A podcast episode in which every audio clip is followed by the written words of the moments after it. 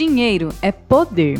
E poder é algo que muitas mulheres tendem a evitar. Pergunte a uma mulher se ela é poderosa e você vai ouvir pelo menos cinco motivos do porquê ela não é. Ou até mesmo motivos do porquê ela é, como se ela precisasse se explicar para alguém. Temos a tendência de assimilar o poder com algo sujo, impróprio. Falamos no episódio 11 sobre contar as moedas da empresa e de onde vem esse nosso bloqueio com o dinheiro. De onde será que vem esse viés? No passado, nós não tínhamos um salário, um dinheirinho para chamar de nosso. A maioria das mulheres dependia da mesada dos maridos. Com isso, nos acostumamos a ter dinheiro apenas para o essencial. E se precisássemos de mais, era necessário pedir, o que já nos gerava um bloqueio. Será que é realmente necessário? Não era necessário ser rica. Ter uma vida confortável já era o suficiente. Na verdade, ter um marido já era o suficiente. E pasmem, carregamos isso até hoje. Nos confortamos como confortável. Já é um dado bem conhecido que as mulheres ganham em média 30% a menos que os homens para fazer exatamente a mesma coisa. Existem, claro, diversos fatores responsáveis por isso, mas tem um fator específico que depende somente de nós. Precisamos parar de negar a importância do dinheiro. E eu não tô falando só do seu salarinho que cai todo mês, não, viu? Existem diversas formas de se ganhar dinheiro empreendendo também. O dinheiro é uma ferramenta que nos possibilita melhorar de vida e de todos ao nosso redor. Não tenha medo de dar a devida importância para ele.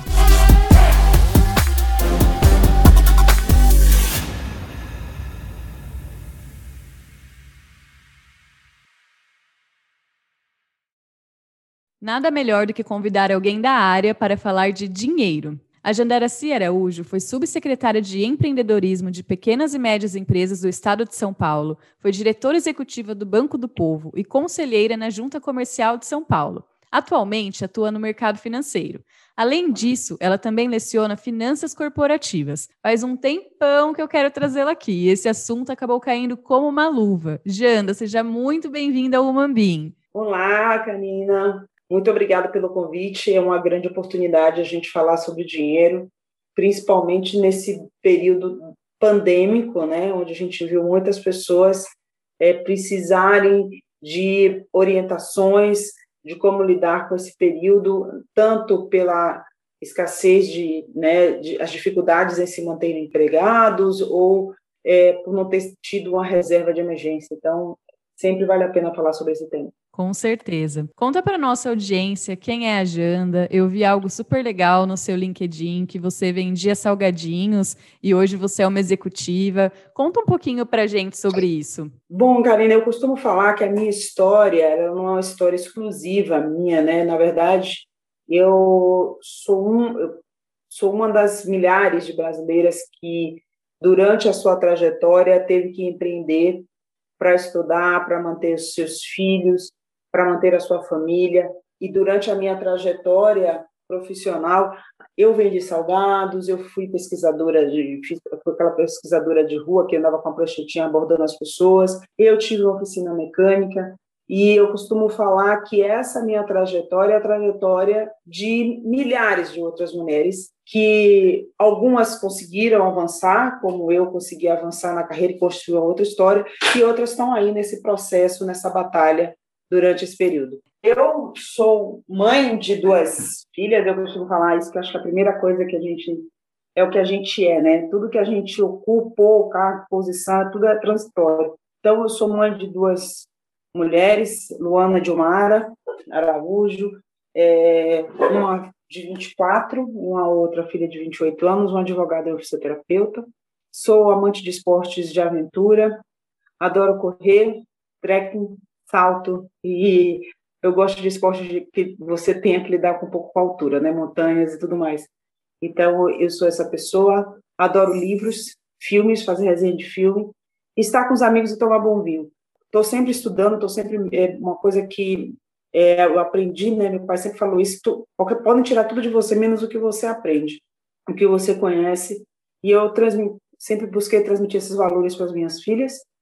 E essa sou eu, né? É, hiperamiga, engajada nas causas que eu acredito, ativista não militante, eu consigo como dizer que eu sou uma ativista, é, mas não sou é, aquela pessoa que está é, eu estou no processo, né? Eu falo que eu estou em construção em relação ao ativismo, mas faz parte da minha história, principalmente em relação óbvio, questões óbvias em relação na pauta racial, na pauta da violência contra as mulheres e buscando ter mulheres na liderança, que eu acredito que é uma tríade que anda junto é, num processo de transformação, é, como a gente quer transformar a sociedade. Então, esse é um resumão de quem eu sou aí, de que eu gosto de fazer, uma pessoa muito interessante, inclusive já te sigo já há algum tempinho. Sigam a Janda no Instagram, é @jandaraci. E aí vocês vão ver, ela faz muito esportes, adorou Bridgerton, certo? Do Netflix. Inclusive, eu vi uma montagem sua com a cara dele, achei uma graça. Quem não queria ser ela, né? Vamos com lá. certeza, quem não queria. Mas vamos lá, Janda. Falando agora do tema de hoje. O que é dinheiro para você e qual é a relação que você tem com ele? Dinheiro é, eu pode parecer metafísico que eu vou falar, vamos dizer que é holístico, papo de autoajuda, mas o dinheiro ele é um meio para poder você conseguir realizar desejos, seus sonhos e ter uma vida com qualidade. Apesar dele ter uma, uma, uma, uma coisa muito palpável, né? mas ele também é uma questão de energia. Eu costumo falar que não importa quanto você ganha, importa o que você faz com o dinheiro. É, porque a primeira coisa para você se dar bem com o dinheiro é você aprender a viver dentro das suas realidades e começar a projetar uma nova, um novo status a partir da sua realidade. O que isso quer dizer? Que a forma como a gente lidar com o dinheiro tem a ver muito com as nossas crenças, com os nossos valores e como a gente é, aprende a lidar de forma bem objetiva com o mercado.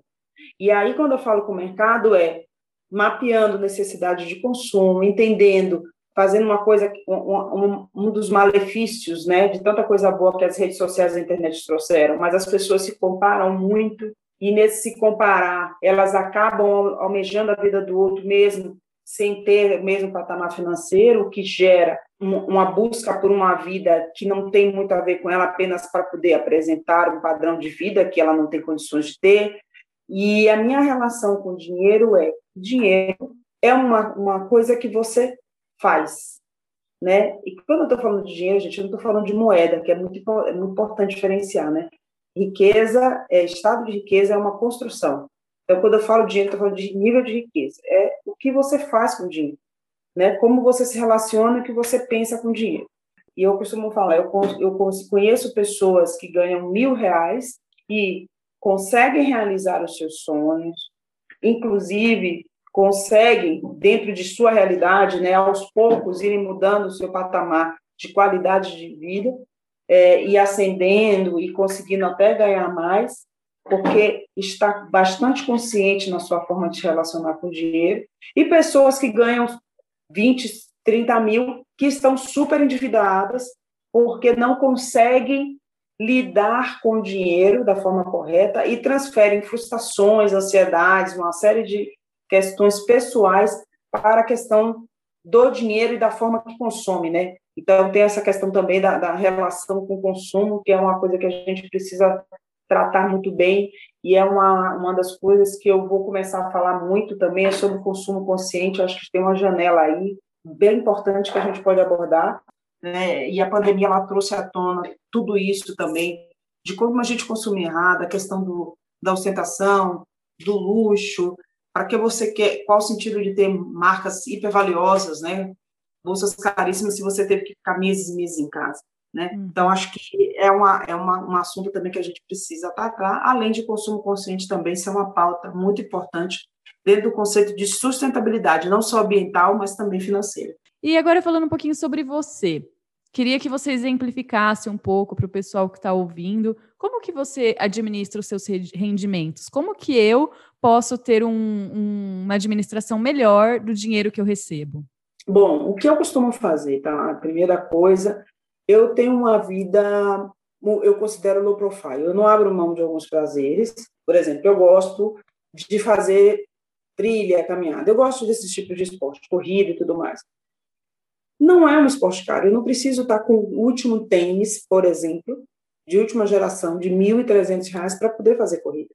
Eu não sou um atleta de alta performance, até porque um atleta geralmente de alta performance ele acaba tendo patrocínio e tudo mais.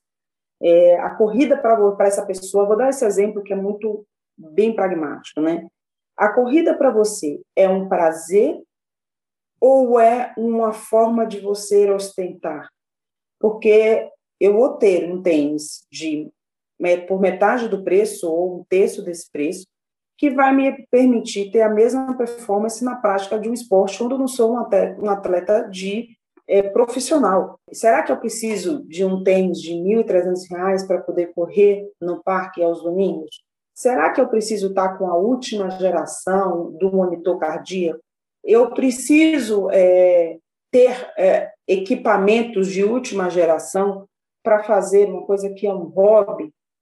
Esse é um exemplo, mas tem outros, né? Por exemplo, mulheres, né? A gente tem a questão da estética. Será que essa pressão por estética, por corpo perfeito, isso, é, o quanto você direciona o seu consumo para esse tipo de coisa? Então, eu costumo fazer escolhas muito baseadas, primeiro, muito primeiramente, né, nas coisas que para mim são importantes, são meus valores, então eu costumo fazer uma reserva. Foi o que me permitiu, por exemplo, empreender durante anos, abrir mão de estar no mercado corporativo, ficar cinco anos empreendendo e vender uma empresa.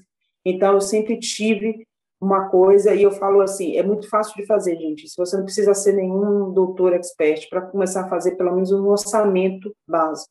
É um hábito meu. Então, as contas básicas de casa, elas são as primeiras a serem pagas. Então, luz, água, internet. Então, são valores que, inclusive, são planilhados com máximo e mínimo, né? Porque a gente tem uma variação uma vez ou outra, mas eu tenho uma média de gasto e aquilo ali eu tenho uma reserva mínima de seis meses é, dessas minhas despesas. É, outra coisa que eu costumo fazer, e eu, eu costumo falar, eu pechincho pra caramba, eu sou aquela pessoa que vai atrás de ofertas, fico olhando as promoções, eu gosto de vir, por exemplo, fico olhando as melhores promoções, acompanhando as promoções, para poder consumir. Então, comprar o que eu gosto, andar, eu gosto também de, de comprar de roupa, de ter uma roupa diferente, uma ocasião ou outra, mas de uma forma hiper consciente, eu não sou uma pessoa de modismos, sabe? Aparecer uma tendência eu tenho que estar, tá, não tenho, nunca tive isso, até depois que a gente tem empresa, a gente começa a entender que o que é marketing também, o que não é, né? Você não precisa comprar uma, uma camisa de 800 reais, sendo que você pode estar usando uma de 100. O importante é o estilo, né? Não é o preço da roupa. Então, é, eu, eu costumo fazer exatamente o que eu prego. Eu acho, eu sempre tive a questão do orçamento, né, muito claro, principalmente com duas filhas. Então, eu tenho uma, eu criei elas praticamente sozinha, né, sem grandes pensões e nada disso. É, e da educação sempre foi prioridade. Então, o investimento em educação no cabrimão, o investimento é, nas, nas, nas despesas, né, na, na, no que seria básico para a gente, educação, a parte de é, moradia, as despesas com moradia, e sempre procurei reservar minimamente qualquer, qualquer 10% do que eu ganhasse, não importa. Né? Eu já tive uma carteira assinada com 700 reais, já tive, eu tenho 48 anos, eu nunca, a minha vida não foi ganhando sempre muito. Então eu tinha que ter um controle, e quando eu ganhava pouco, mesmo com as duas meninas, eu sempre tive uma atividade B, então, eu nunca fiquei única e exclusivamente sendo a, a funcionária da empresa tal. Finais de semana ou à noite, eu sempre estava recebendo tua atividade. Foi assim que eu entrei na, no, no, no, mercado acadêmico, dando aula. Então, eu, assim que eu tive a primeira oportunidade, eu fiz, nossa, esse aqui vai servir, além de me dar prazer, eu consegui fazer, né? Tive a, a, oportunidade, também um pouco do meu autoconhecimento, de buscar alguma segunda atividade que me desse prazer, me desse uma, uma renda extra. Então, eu sempre busquei também ter uma renda extra. Jandaraci sempre teve essa premissa. Nem todo mundo consegue fazer uma renda extra, mas é muito dentro da perspectiva dos planos e quais são os planos que você tem para a sua vida. Né? A questão da renda extra. Você pode empreender no final de semana, você pode revender para uma, uma marca através de, de ser uma, um afiliado. Hoje existem várias formas de você ter uma renda extra. A sua relação com o dinheiro, ela tem a ver com o seu projeto de vida. É esse o seu projeto de vida que vai dizer se você vai como você vai buscar uma renda extra ou não, que atividade seria essa, por quanto tempo você vai, pretende ter uma renda extra ou não, quando e como você pretende se aposentar.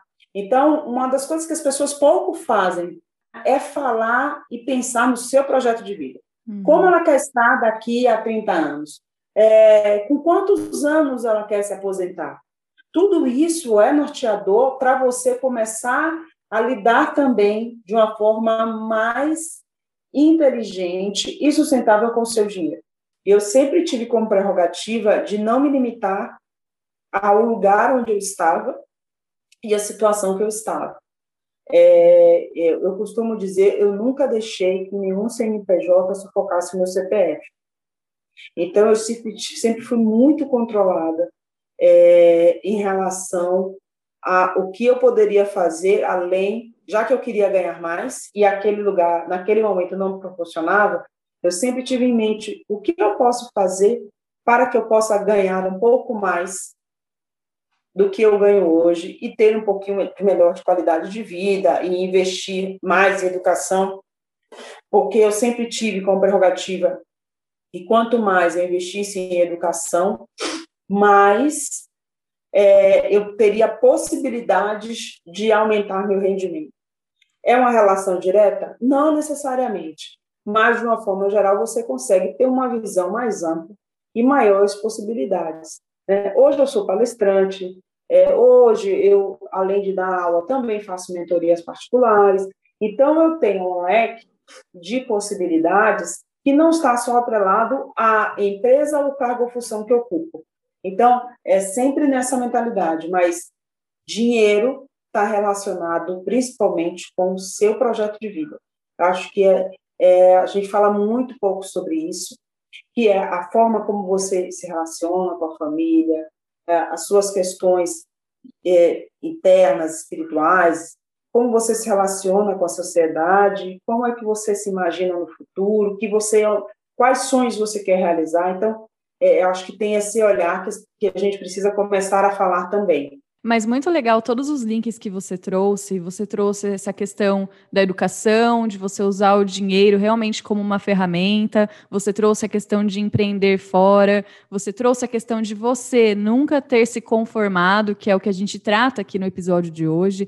E é legal que você nunca assimilou isso, aparentemente, pela sua fala e pelas coisas que você realizou. Você nunca assimilou o dinheiro como algo negativo, o poder como algo negativo. Você conseguiu, desde sempre, usar isso a seu favor e não se limitar. Eu acho isso muito legal. Parabéns por todo, tudo isso que você conseguiu fazer. Questão de carreira múltipla mesmo, que vem se falando muito ultimamente. E eu tenho uma curiosidade dessa questão que você, essa frase que você falou me marcou muito, nunca deixe um CNPJ sobrepor o seu CPF.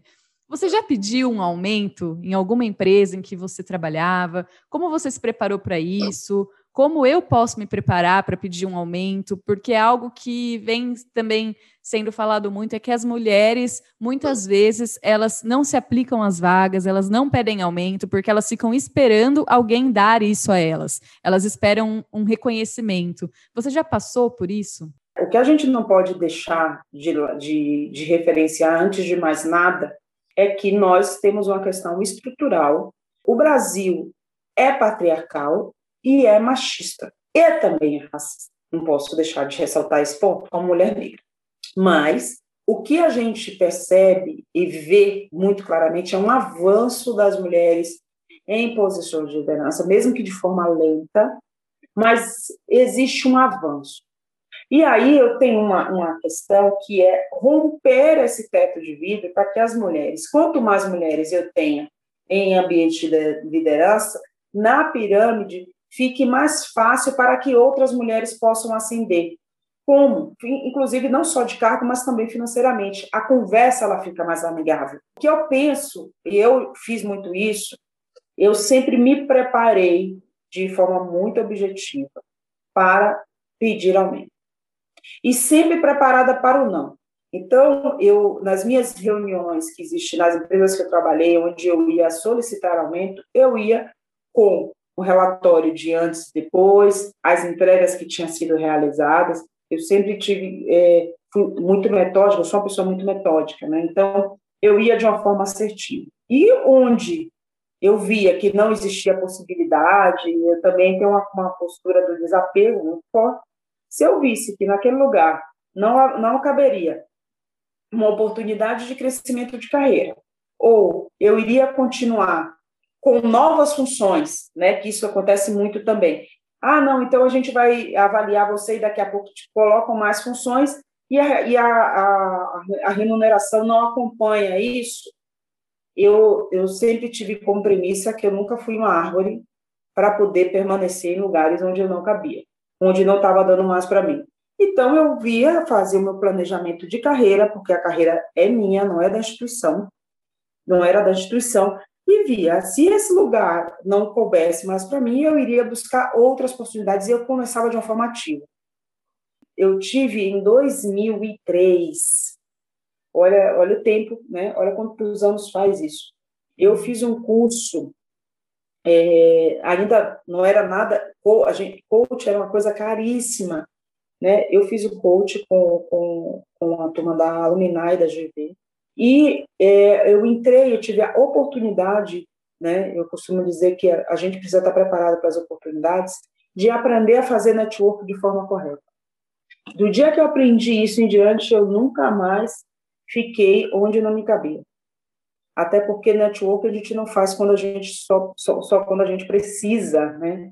Você tem uma constante de estar à disposição das pessoas, de estar sempre disponível para estar com as pessoas e atenta às oportunidades, não só falar com as pessoas quando você está desempregado, quando e ouvir também das pessoas, né? Uhum. Sempre tem uma escuta, né? Eu, eu costumo trabalhar com network um pouquinho dessa forma, essa é uma das formas que eu trabalho, mas eu nunca fiquei estática esperando alguém me dar. Eu acho que a gente tem uma questão estrutural, é, não é simples, para muitas pessoas não é simples você chegar e fazer network ou abordar o chefe, mas existem metodologias, existem maneiras de você fazer isso. O que a gente tem que fazer é preparar mais umas pessoas, mais mulheres que ainda não estão né, nesse patamar que elas possam chegar. É, mas eu acredito muito que é uma questão também de você estar preparado e com olhar atento ao mercado. Se a empresa que você está, mesmo com seus resultados, com suas entregas, ela não reconhece, não reconhece o seu trabalho, irá existir outras empresas que irão reconhecer. Graças a Deus, é, hoje nós temos a possibilidade de estar trabalhando em São Paulo para uma empresa em Xangai, que queira, na Austrália, né? A tecnologia também trouxe isso e o home office nunca ficou tão forte. Então, hoje, dependendo da área que você atua, você pode trabalhar, possibilidades existem várias. Eu acho que é uma coisa que você que tem que cuidar muito é da reputação, né? Acho que a pessoa tem que cuidar muito da sua reputação profissional e isso vai te abrir bastante portas. E não ficar preso, acho que esse é um ponto, né? As pessoas se apegam muito ao cargo, a uma função, a uma empresa e esquece de olhar para o mercado como está o mercado. Eu converso com muita gente que ela tá, faz anos que não atualiza um CV, ela não uhum. sabe mais que perguntas estão sendo feitas na entrevistas, o que é legal perguntar ou não. Então, tem isso também. Muito legal, Janda. E eu fiquei bem curiosa para saber algumas dicas de networking. Se você pudesse dar, a gente fala bastante aqui no canal sobre fazer networking. Muitas mulheres me perguntam algumas coisas. Como que eu faço um networking sem ser mal compreendida quando eu vou fazer com um homem, por exemplo? Como que eu é, não me não pareço intrometida, já adicionar alguém, já falar que quero marcar um bate-papo? Eu não sei se você tem alguma dica bem valiosa que você percebeu ao longo dos tempos. Você falou da questão de ouvir, da escuta, mas como que você faz? O que, que você? Qual seria a dica de ouro do seu networking? Primeira coisa é mapear interesses em comum não seja feito. Né? Acho que a primeira coisa do mundo é aquela pessoa falsa simpática, falsa entendida de alguma coisa. Acho isso péssimo. Isso cai por terra na terceira conversa, no terceiro café. Então, mapeie pontos de interesse em comum com quem você quer ter uma proximidade. É, eu sempre olho, e aí eu uso o LinkedIn, é maravilhoso para isso, você vê a quantas pessoas você está, por exemplo, de um CEO de uma grande empresa. Outro dia eu, tava, eu fiz, uma, fiz uma atualização no meu LinkedIn em relação a isso, de algumas pessoas que eu quero conhecer. E assim, eu estava a uma distância, né? Amigos em comuns. Então, assim, era é amigo de segundo grau de um grande amigo ou de uma grande amiga. Então, isso requer também organização, fazer network requer organização. Né? Para que você quer se aproximar daquela pessoa? Especificamente é para uma questão profissional ou só quer, que também tem pessoas, você pode fazer network só para algum interesse em comum, um trabalho, um projeto que você esteja desenvolvendo, uma tese de mestrado, algumas coisas, a gente tem essa troca às vezes, né? E eu tenho essa metodologia de, primeiro, mapear os interesses em comum, ver se o que é que pode dar match, vamos dizer assim, literalmente isso. Eu tenho, eu tenho um script pronto, onde eu tenho um texto mesmo, em que eu adapto é, para quem eu quero me aproximar, principalmente com homens, para poder não transparecer nenhum interesse fora do profissional. Então, a introdução na conversa, a delimitação na linguagem, eu tenho muito isso é, de delimitar um pouco a, o discurso, né, o meu speech na, na abordagem. Sempre é um café, e geralmente eu proponho um café virtual, eu acho que a gente tem hoje fazer network ficou mais a coisa mais simples do mundo, né? Um café virtual, gente, às vezes não dá para tomar um café em um lugar presencialmente, mas um café virtual, né? 30 minutos de uma pessoa importante, você aborda, você marca, olha, eu tenho interesse gostaria, eu sei que você é, expert em tal assunto, você teria 30 minutos na sua agenda para a gente trocar um pouco de informação, e você vai com uma agenda muito clara, com perguntas muito claras, escuta mais do que fala nesse contato, e em algum momento essa pessoa vai te procurar para poder. É, isso sempre acontece, né? Acaba, olha, eu, eu vi que você está fazendo isso aqui também, me fala um pouco, né? Uma outra coisa X, e isso você vai construindo. Relacionamento é uma coisa que você constrói. Agora, o que não fazer? Você nunca teve contato com a pessoa, você já manda o currículo direto. Já vi muita gente fazer isso, porque sabe que é amigo de outro amigo. Hum. Só procurar as pessoas quando você precisa é a pior coisa que você pode fazer. Então, eu costumo fazer uma. É uma quando você, por exemplo, para quem está procurando emprego, né, está desempregado e tal. Você tem uma lista das pessoas mais próximas que podem te indicar para uma posição? Antes de mandar simplesmente, gente, estou procurando emprego, está aqui meu currículo. Que tal você conversar um pouquinho com as pessoas? Quais são os seus objetivos de carreira? Que função, que qual é a sua flexibilidade? Porque às vezes a pessoa está há muito tempo fora do mercado, ela tem uma expectativa salarial Y, ou apenas quer ocupar uma posição Z, e ela, naquele momento, ela não se enquadra. Mas, para voltar para o mercado, às vezes você tem que flexibilizar. Então, essas conversas muito claras, qual setor você não trabalharia de forma alguma, né? Então, é, se aproximar e saber como é que está o outro, né, gente? Hoje é muito simples, você dá um parabéns, a gente tem ferramentas que lembram isso, né? Olha, parabenizar, acompanhar a carreira do outro, tem pessoas que simplesmente passam em branco, né, é, na sua vida. Uma outra coisa, né, que eu costumo fazer muito é, mesmo de, das empresas que eu saí, eu procuro manter um relacionamento com as amizades que eu fiz naquela empresa anterior. Eu costumo carregar para a vida. É sempre bom você carregar as pessoas para a vida, além do ambiente profissional.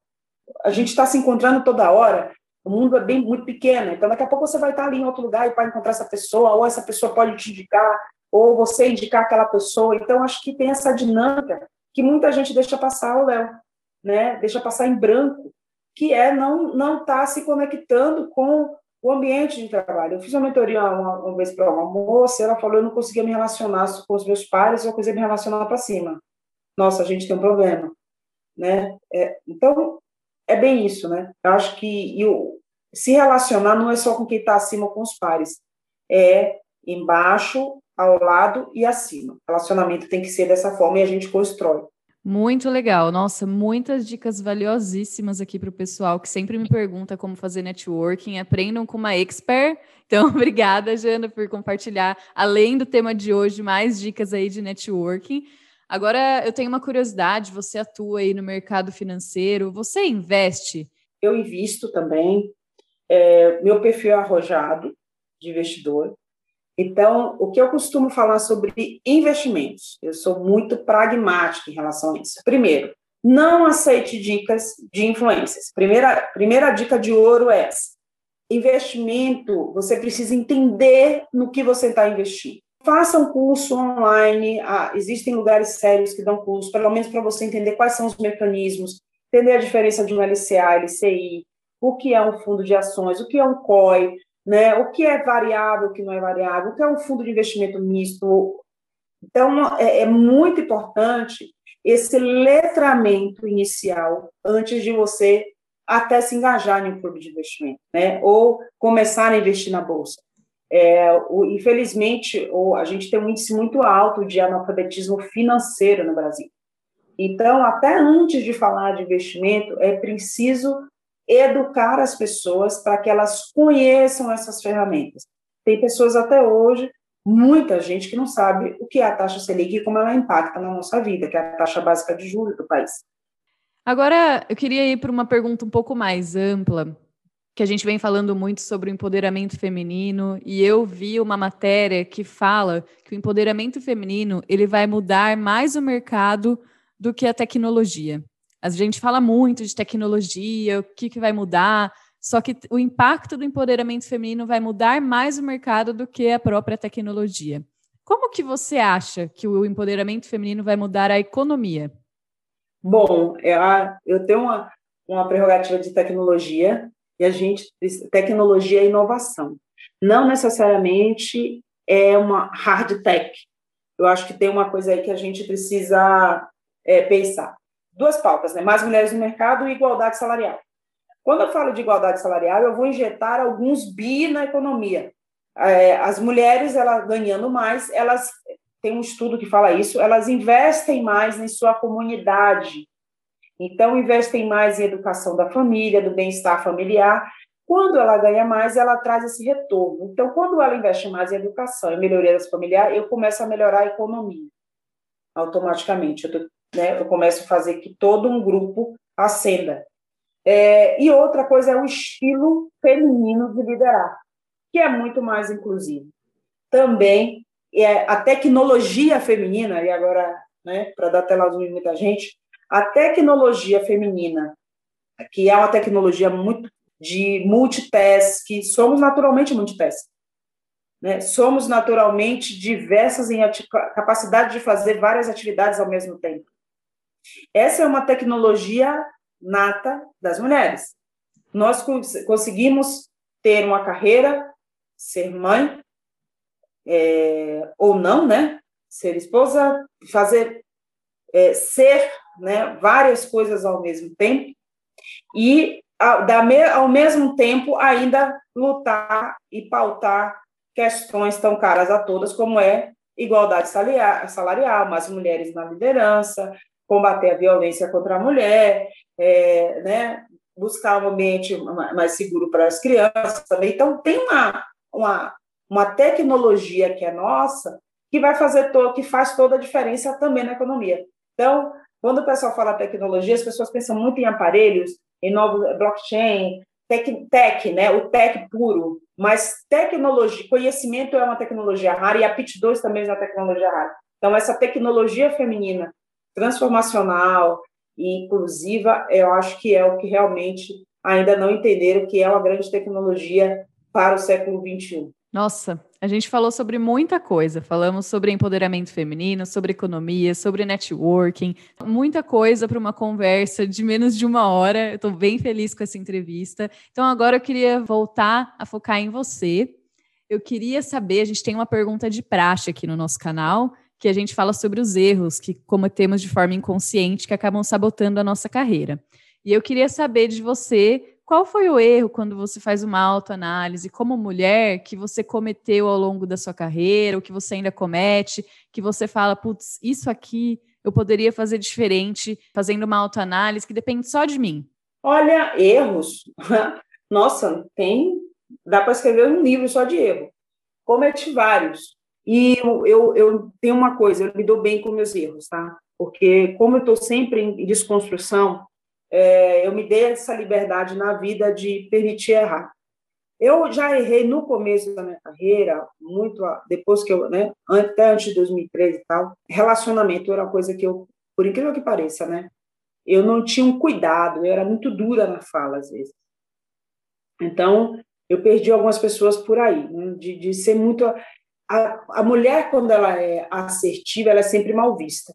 Então, às vezes é, é preciso dosar. Talvez eu não dosei bem eu, eu errei em mudar, em, em, algumas mudanças de carreira, porque eu me precipitei, entendeu? Aceitei uma proposta que não era tão legal, já me precipitei, já cometi esses erros também. Outra coisa que eu errei muito, querer comprar todas as brigas, ser a grande justiceira, querer comprar todas as brigas. Eu acho que isso também no ambiente corporativo isso acontece, gente, demais, né? A gente quer estar em várias frentes, não dá é um, um dia um dia de, de, por vez, uma vitória a cada um avanço a cada dia.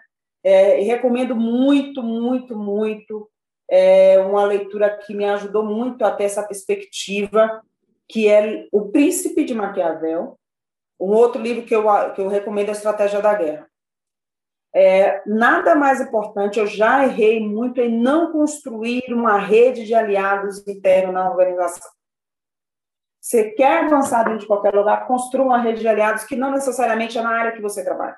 Fazer com que as pessoas falem mais de você, outras pessoas falem de você, de forma positiva.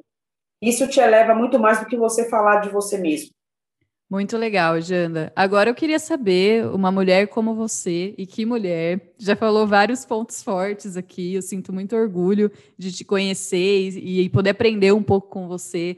Eu queria saber, assim, de todo esse leque de coisas boas que você tem, qual é aquela que você pinça e fala assim, isso é o meu ponto forte? O meu maior ponto forte é acreditar na vida. Por que, que acreditar na vida? Acreditar na vida me faz ter a certeza de que amanhã é um outro dia.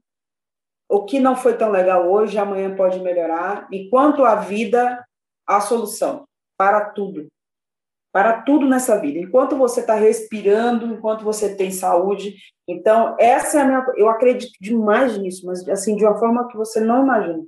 Eu, eu sempre das minhas orações eu agradeço, meu, meu, minhas orações de agradecimento é sempre por eu ter saúde, porque eu estar em pé, estar viva, a gente consegue transmutar qualquer coisa. Ah, então, eu tenho, esse é meu ponto mais, se eu tenho um ponto forte é, eu acredito demais na vida.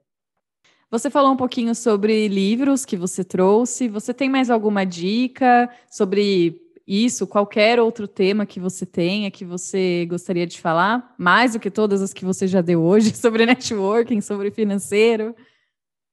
Ah, bom, é, eu estou lendo agora alguns livros, né? até postei recentemente. O hábito da leitura é uma coisa que me, é, me enriquece, me faz ter essa é, olhar um pouco fora da caixa, né? Ficar um pouco fora da caixa. Então eu leio tudo que aparece não só os best-sellers de, de negócios, mas também eu costumo ler poesia, tem gente, né? É, outro dia eu falei, gente, tá tão, tem gente que acha tão demodé a gente falar que lê um livro de poesia, né? romances e tudo mais. Eu, alguns hábitos que eu costumo manter que me fazem ter uma, um novo olhar sobre talvez coisas que a gente imagina. Às vezes você está assistindo um filme né, como a série a Bridgerton que a gente assistiu, postei. Na, na série Bridgerton, você pode mapear algumas situações políticas muito claras, que você pode levar para o seu corporativo, para o seu dia a dia, as questões das relações familiares, que você tem sempre um aprendizado, né? A gente costuma olhar pelo outro, pelo esse olhar da situação do outro, mesmo sendo uma ficção, mas as ficções trazem muito da nossa realidade, né? Do que é real ela é um reflexo do, da realidade em, algum, em alguma instância. Então, acho que tem também grandes aprendizados. E um outro livro que eu estou lendo, que eu acabei não comentando, mas eu recomendo, é Essencialismo. que trata dessa disciplina, por menos que eu estou adorando a leitura e eu recomendo. Eu acho que essa busca por um pouco menos, eu acho que vale a pena, né? Um pouco mais de foco também é bom. Legal, Janda. Muitas dicas no episódio de hoje. Eu estou muito grata por ter você aqui. Agradecer a Katinka, que também fez essa conexão entre nós aí. Desde o começo do podcast, eu queria muito te trazer, porque eu olhava o seu perfil e falava: nossa, essa mulher aqui é aquelas que a gente precisa se inspirar. Então, eu estou muito feliz. Muito obrigada por ter participado. Conte sempre comigo quando você precisar e espero que o pessoal goste, assim como eu, de ter te conhecido. Um prazer enorme ter você aqui. Eu que agradeço, muito obrigada, Karina, pelo convite mais uma vez. Obrigada, Katinka, pela conexão, né? Olha que coisa legal que eu falei de conexões, tá vendo? A gente sempre, da gente ter um bom network é muito bom. É, hiper feliz de poder estar compartilhando um pouquinho dos meus pensamentos, da minha história com você.